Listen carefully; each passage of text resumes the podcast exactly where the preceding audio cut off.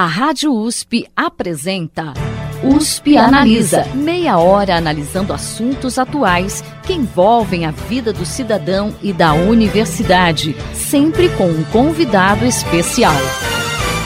USP Analisa.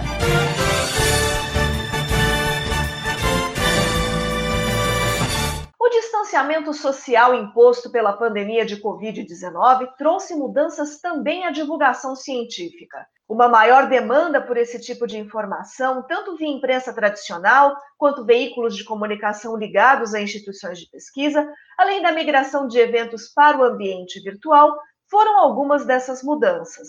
Para continuar discutindo esse cenário, o USP Analisa apresenta hoje a segunda parte de um bate-papo com a editora de ciências do jornal da USP, Luísa Caires, e com o coordenador do Pint of Science no Brasil e também coordenador de projetos educacionais do Instituto Questão de Ciência, Luiz Gustavo de Almeida. Bom, a gente já comentou que, de certa forma, a imprensa está dando um pouco mais de espaço aos divulgadores científicos, é, mas, ao mesmo tempo, né, tem essa questão da divulgação dos artigos, né, dos pré-prints, mas de uma forma geral, assim, na avaliação de vocês, vocês acham que os grandes veículos de comunicação têm sido aliados da divulgação científica nesse período de pandemia? Ou vocês acham que eles, de certa forma, estão contribuindo mais para a desinformação das pessoas? Na minha opinião, estão sendo mais aliados do que desinformando, mas também acontece. Né? Se a gente pegar um todo, eu diria que estão sendo muito mais aliados. Até a gente teve um fenômeno que as pessoas estão voltando a procurar os meios de comunicação institucionalizados, né? Não, em tese, poderiam estar dando menos, menos atenção para o que ele recebe de informação no, no WhatsApp e voltando a dar um pouco mais de atenção para jornal, jornalismo televisivo, né? mesmo para portais de internet. Eu tenho assistido muito TV aberta na, na quarentena, que é algo que eu não fazia. É, a gente acha que mudou bastante coisa no nosso cotidiano. A programação da Globo e da Cultura, por exemplo, são excelentes. Tem alguns deslizes, por exemplo, o Jornal da Cultura, a gente sempre fica, às vezes, questionando alguns convidados que eles levam para falar de pandemia. É, tem um pouco assim, lá, essa questão, talvez, de. A gente não sabe muito bem por que, que eles fazem isso, talvez esse negócio de querer falar de dois lados, mas acho bem temeroso isso durante uma pandemia, né? Por exemplo, convidados que criticam o isolamento, querendo o tal do isolamento vertical. Mas, no geral, se eu puder fazer uma avaliação geral, eu acho que merecem mais elogios do que críticas. O mesmo para jornais online, como a Folha, que também tem aqueles senões, né? Aquela sessão de debates. Quando inventa de debater ciência, também é bem complicado, porque ciência não é uma coisa que se deve refutar com textos opinativos. Mas, em geral, o conteúdo é bom. E veículos mais populares, como o Extra ou Agora, eu acho que eles têm feito um bom trabalho, pelo menos na parte de informação mais básica sobre a epidemia. É, eu vejo isso também. A gente, a gente já tá comentou que a gente consegue ver, encontrar mais colegas de divulgação, amigos de divulgação, participando de debate em TV aberta. Então, isso é, realmente é fantástico. O problema é, de novo, isso, de dar os dois lados tem televisão que só dá um lado e tem o presidente que só ajuda um dos lados, que é o lado pior da, da história toda ainda. No geral, com certeza, a grande mídia é importante, está sendo muito importante, está tendo um resgate de valor dela extremamente importante para esse momento de pandemia, mas está sendo atacada pelo presidente, isso sim é um problema, porque daí tem sempre aquela meia dúzia ali que faz um barulho gigantesco, tem um monte de robô junto lá também com eles que a gente vê no Twitter, né? O problema só que eu vejo é esse ainda que a Luísa apontou mesmo, de ter sempre esse, ah, vamos, algumas emissoras fazem, vamos levar os dois lados para debater se isolamento social está sendo efetivo ou não, se a cloroquina está sendo efetiva ou não. Acabou, já testaram a torto direito essa droga e não funcionou, parte para outra, né? Mas de modo geral, com certeza, eu acho que o resgate da mídia foi muito importante para levar informação para as pessoas. Bom, apesar da importância da divulgação científica nesse período de pandemia, aumentaram os ataques de grupos radicais a jornalistas, pesquisadores e divulgadores da ciência, né? Seja por meio de invasão a perfis de redes sociais ou mesmo ameaças de violência física. A gente aqui no IEA sentiu um pouquinho isso na pele, né? Como o Luiz já comentou, com esse projeto da União Pro Vacina, a gente teve aí um, um ataque em massa dos antivacina ao nosso perfil no Facebook. É, vocês acham que isso daí pode acabar tendo alguma consequência para a divulgação científica? Os pesquisadores, os divulgadores em geral, podem acabar reduzindo é, a divulgação do seu trabalho por conta disso daí? Eu não sei se eles acabam reduzindo, mas eu acho que tem muitos que podem dar aquela pensada é, um pouco melhor antes de se, de se expor, né? Isso funcionar como um desestímulo. Mas também vai ter outros que, pelo contrário, vão querer falar mais, vão se sentir provocados. Mas com certeza alguns vão sentir o baque, sim. Pessoas que estão com mais, é, principalmente pessoas com mais visibilidade, jornalistas que estão sendo muito atacados. É, essa questão do jornalismo é bem, é bem complicada, assim, porque tem umas perseguições que as pessoas têm que mudar de país, às vezes, né? Não só com jornalistas, isso aconteceu com alguns intelectuais que acabaram se posicionando contra o governo, tiveram que mudar de país, né? E as pessoas públicas, de uma maneira geral, os divulgadores científicos mais conhecidos, principalmente, até o, até o Átila, assim, a gente viu que teve um ataque também coordenado ao perfil dele, e a gente sente pelas postagens dele, às vezes, né? Não conversei isso com ele, mas é uma percepção externa, que às vezes ele fica um pouco baqueado também, né? Todo mundo é humano, assim, né? Você tem ali um monte de gente te atacando, ainda que sejam robôs, né? É muito complicado, assim, a nossa mente racional, ela, ela nos diz uma coisa, são robôs, não se importe.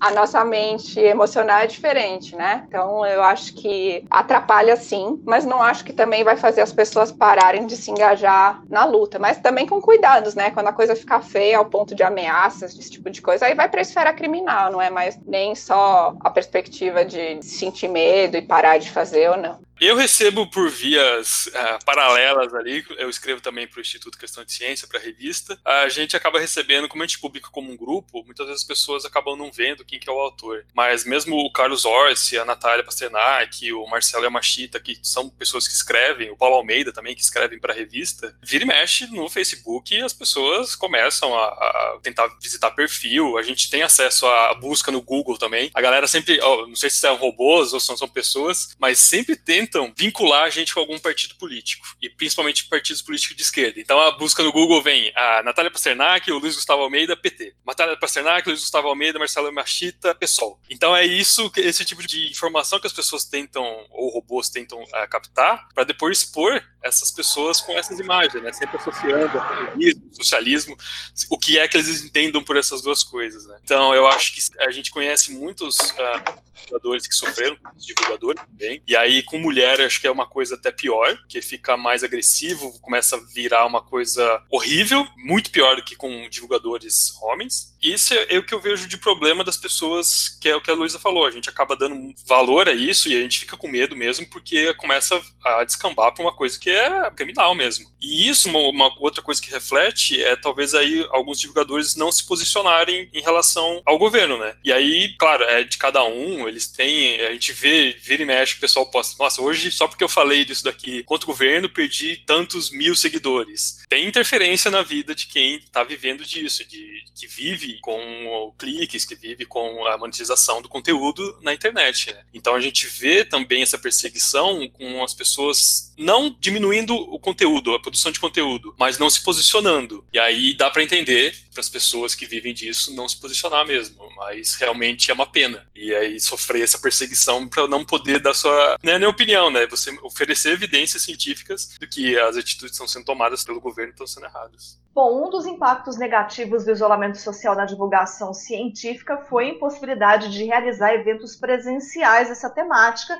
no caso, né, como o Pint of Science, né, que é o maior festival de divulgação científica do mundo. Geralmente ele acontece em maio, esse ano está previsto aí para ele acontecer presencialmente em setembro, pelo menos por enquanto, né? Não sabemos como vai ficar a pandemia até lá. Na semana passada aconteceu uma edição virtual desse festival. Luiz, você que é coordenador nacional do Pint aqui no Brasil, que análise você faz dessa iniciativa? Como que foi o andamento? O que, que vocês sentiram com esse festival virtual? Olha, a gente tomou a decisão de não fazer o evento presencial no final de fevereiro, começo de março, quando a gente começou a ver as primeiras previsões de, das curvas de crescimento, que o pico seria em maio, que é exatamente o nosso ia acontecer o nosso festival, né? Então nada mais normal do que a gente levar em conta o que os cientistas estavam falando para adiar um evento de ciência que eram vários outros eventos que estavam é, sendo cancelados por conta da previsão da pandemia. No começo a gente ficou muito chateado porque esse ano ia ser 183 cidades que iam participar agora em maio, era para ter acontecido semana passada, em 183 cidades, inclusive em todas as capitais do Brasil, então todos os estados estariam contemplados, é a primeira vez que isso ia acontecer. Mas logo depois que a gente anunciou que ia, ia ter o adiamento né, da, do evento presencial, muitas pessoas mandaram falar, ah, faz, façam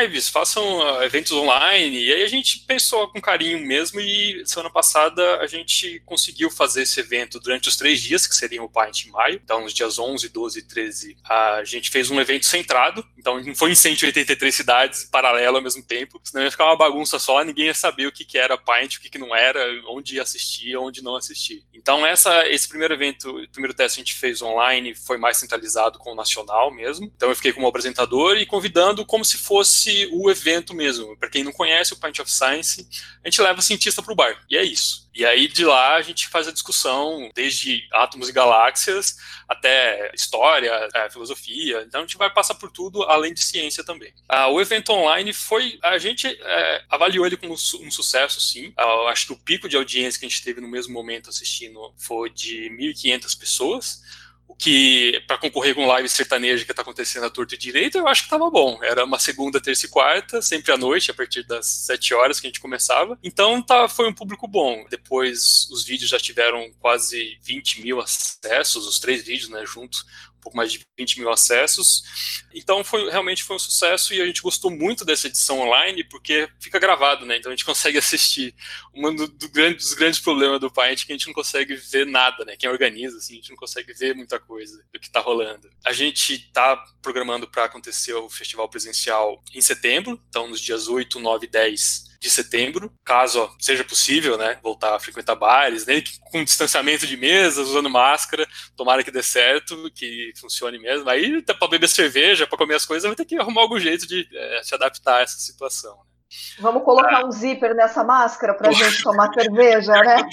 Eu vi nos Estados Unidos uma moça que ela fez um furo na máscara e falou, ah, para respirar melhor. Eu falei, pô, até não adianta nada, né? Então, tentando fazer, é, caso não seja possível, mesmo se for possível fazer esse evento presencial, a gente vai continuar com o evento online sim porque muita gente gostou, muita gente que não conhecia o Point of Science acabou conhecendo o evento, e muita gente que nunca tinha conseguido assistir, porque ele é sempre de segunda, terça e quarta, foi a primeira vez que eles uh, assistiram ao vivo mesmo, assim, né? mesmo que com distanciamento, mesmo que foi um distanciamento físico que a gente acabou chamando, né? Porque social a gente estava lá imitando um bar quase. Uh, então muita gente gostou porque foi a primeira vez que eles participaram online. E aí todas as outras cidades gostaram muito também, querem fazer. Então a gente está vendo uma maneira de conseguir com que mais pessoas participem, né? Não fique centrado só no nacional. Então, que daí a gente faça uma edição do, do Norte, uma edição do Nordeste, uma edição do Centro-Oeste. Então, a gente está pensando como fazer isso ainda, mas em breve a gente divulga como vai ser. É, dentro da universidade a gente já tinha, né, alguns eventos que eles eram presenciais, mas depois ficava gravado, né, no YouTube, o pessoal acessava. Agora, com essas possibilidades, é, tanto diante da tua experiência, Luiz, com o Paint, quanto diante de outras experiências que a gente tem visto na universidade de realização de eventos online, vocês acham que num cenário pós-pandemia, esses eventos digitais vão continuar acontecendo com mais frequência e se eles podem ser uma forma de amplificar o alcance da divulgação científica? O que vocês acham a respeito disso? Eu acho que já virou uma forma nova, né? Eu, por exemplo, não pensava em organizar webinars Primeiro porque eu gosto do presencial. Acho que talvez a, não sei se a maioria, mas tem uma parte considerável das pessoas que, que são do presencial. Tem gente que tem vergonha de falar em público, tem gente que tem vergonha de falar para a câmera e às vezes se dá muito bem falando para a câmera, mas em público é super tímido. Tem de tudo, né? Mas é, no caso do webinar, por exemplo, foi um desafio pessoal grande que eu acabei vencendo pela necessidade. Eu acho que a gente sempre vence no fim das contas e depois vê que o resultado é bom e fica pensando por que, que eu não fiz isso antes, né? Então, acho que virou com certeza um meio novo, obviamente que já existia, mas assim, chegou realmente agora, pelas circunstâncias, chegou em todo mundo e dá super certo, né? É, por algum motivo, as pessoas, talvez pela questão mesmo de da vontade de estar engajado com o público de alguma maneira ou com outras pessoas, que mesmo que não seja presencial, mas você estar ao vivo faz um pouco de diferença, né? Aquela questão do chat, todo mundo interagindo ali, sem imaginar que tá todo mundo ali na mesma, na mesma hora, né? Assistindo a mesma coisa, acaba sendo um pouco diferente do que simplesmente um, um vídeo postado ali no, no YouTube. Mas assim, eu me surpreendi como isso dá certo e com certeza a gente vai levar isso para o futuro. Uma coisa que a gente não estava imaginando fazer e que agora vai, vai ser um, um meio novo aí para a gente aproveitar as potencialidades. Vou interromper fazer um comentário rapidinho, Luísa, se te consola, é, a gente aqui no Penaliza também gostava muito mais desse contato presencial, mas a gente também está aprendendo a gravar por distância, viu? Como a gente está fazendo aqui hoje, viu? Então estamos no mesmo barco.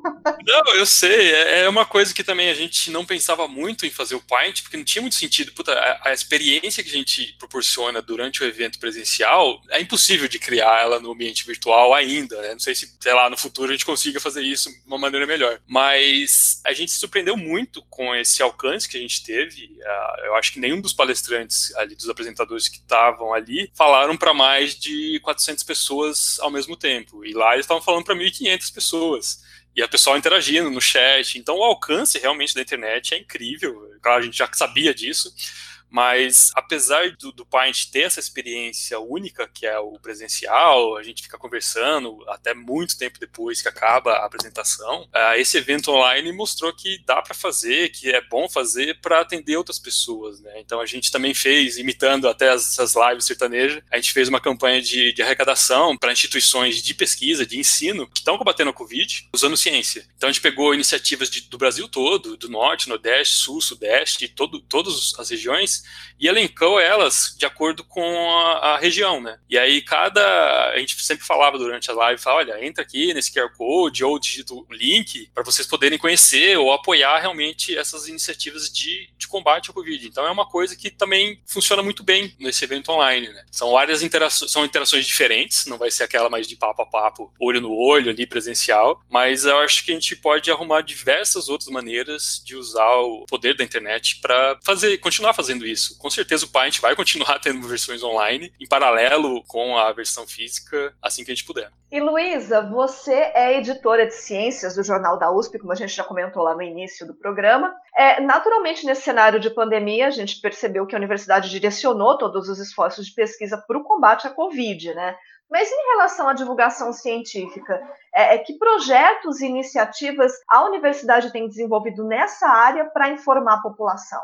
Olha, tem uma profusão de projetos, viu? Eu me arrisco a dizer que talvez da mesma ordem de projetos para desenvolver tecnologias e pesquisas também tem ordem de número, né? É a mesma ordem de, de número de projetos para informar mesmo a população. Acho que saiu quem nunca tinha feito isso, quem já fazia ali de uma maneira tímida, ou quem já fazia sempre, foi uma profusão muitos guias para o público sobre todo, todo tipo de assunto relacionado à pandemia, de alimentação, segurança na alimentação, até máscaras caseiras, exercício na quarentena, bem-estar psicológico, assim, é, é tanto material que a gente não dá nem conta. Todo dia lá no jornal a gente recebe bastante pedido de divulgação dessas iniciativas e nem sempre a gente dá conta de, de dar todos. Então, eu acho que, de uma maneira geral, a universidade acabou mais próxima, ou pelo menos eh, se preocupando mais com a população em geral do que só com a acadêmica. Eu acho que é, é, literalmente uma questão de sobrevivência da gente, né? Quem dentro do meio acadêmico ainda não tinha percebido isso em relação à importância de fazer divulgação antes, quando a ciência estava sendo e vem sendo é, bastante atacada, acabou percebendo agora, assim. Então, acho que deu, é um mutirão realmente para informar. E que análise você faz do acesso a esses materiais de divulgação da universidade, tanto no site como nas redes sociais? Tem uh, os números? Você sentiu que cresceu o acesso? As pessoas estão buscando mais os veículos de comunicação da universidade como fonte de informação? Nossa, com certeza, sim. A gente bateu todos os recordes, né? assim, não é para contar vantagem, assim, porque realmente é, a mídia em geral teve maior acesso, todos os veículos de mídia durante a pandemia estão tendo mais acesso. Obviamente, as pessoas estão mais em casa, estão procurando mais informação.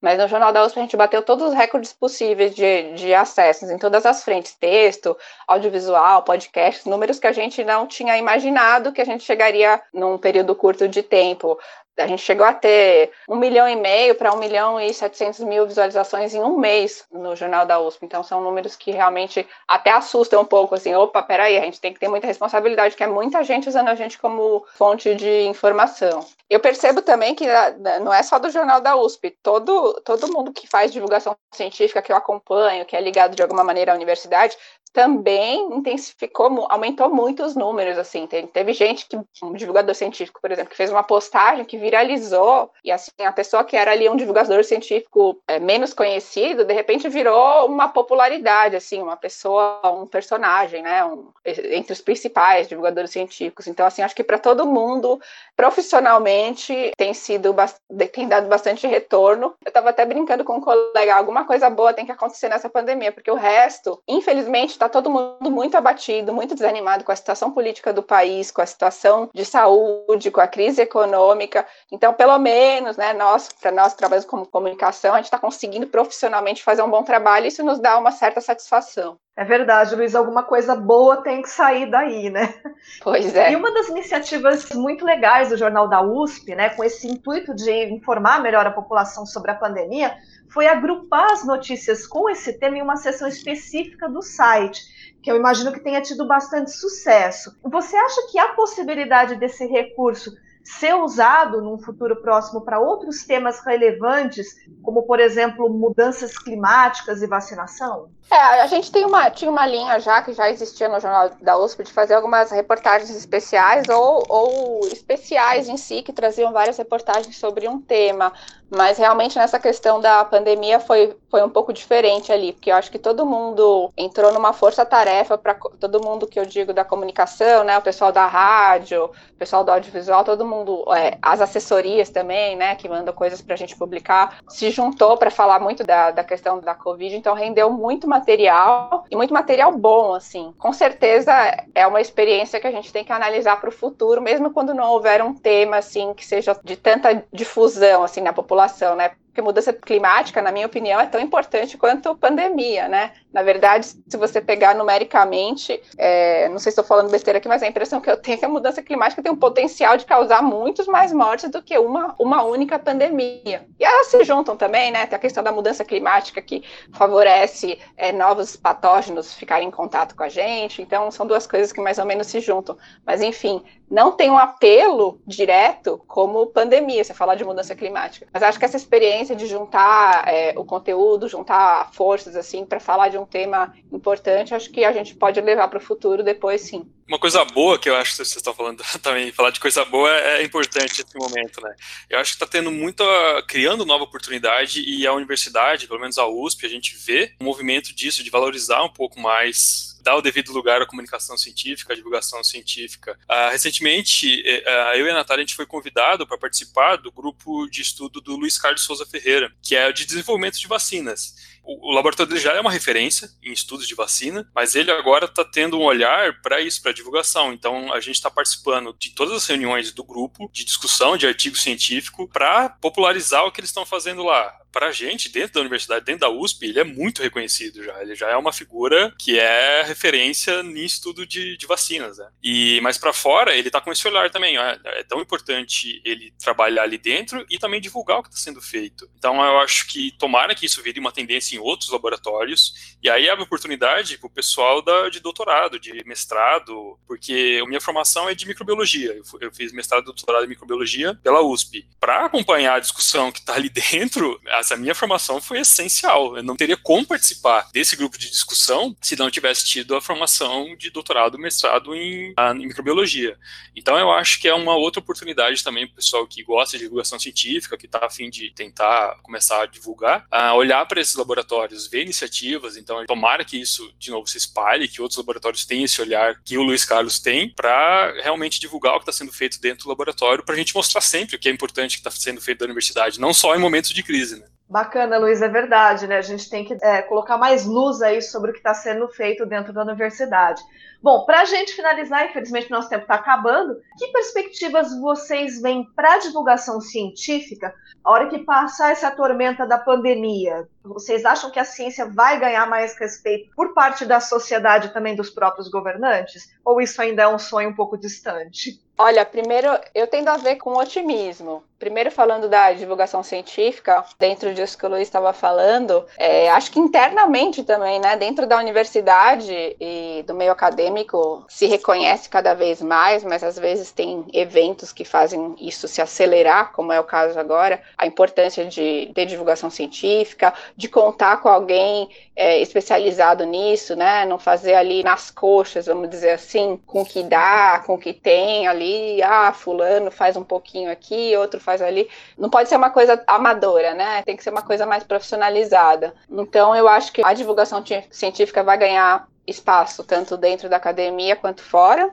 Gente, acho que a gente falou isso durante a entrevista toda, que já está acontecendo. E quanto à ciência, aí depende de muitas mais coisas, né? É uma questão estrutural. A tendência, ou pelo menos eu quero crer que seja, é que se preste mais atenção no que os cientistas falam quando vai se definir política pública, quando vai se definir projeto de governo. Mas para falar se isso vai acontecer ou não, se a sociedade cobrar, quem sabe. Mas fica aí a pergunta e, e o desejo de que isso aconteça. É, eu penso assim também. Eu acho que falta um pouco mais de, de, engajamento dos cientistas na parte política, não tem como fugir disso. Então, decisões vêm sendo tomadas de corte em ciência, não é hoje, não é desse governo. Então, toda vez que a ciência se levanta, não é contra um governo, é contra os cortes que ela está sofrendo desde, pelo menos, que a gente tem noção, assim, há três governos anteriores já. Então, não é exclusividade desse governo cortar investimento em ciência. Ah, eu vejo em alguns governadores, pelo menos, que eles falam que estão apoiados em ciência, principalmente agora para tomar decisões em relação a se abre comércio, fecha comércio, para quando que estende a quarentena. Então, tomara que isso continue, que esse olhar para a ciência, para os cientistas, para médicos, médicas, continuem sendo parte da tomada de decisão política. E para a oportunidade de divulgação, também eu acho que é importante isso que a Luísa falou, de você não fazer sozinho, nada sozinho. Não é fácil fazer um blog, não é simples gravar um vídeo no YouTube, não é aquela coisa maravilhosa que você vai sentar vai sair perfeito de primeira. O blog, para você aparecer ali no Google, Google, o seu blog aparecer no, Google, é um trabalho gigantesco. Então, o que eu acho, que eu estava falando, a gente não precisa ter 200 Atlas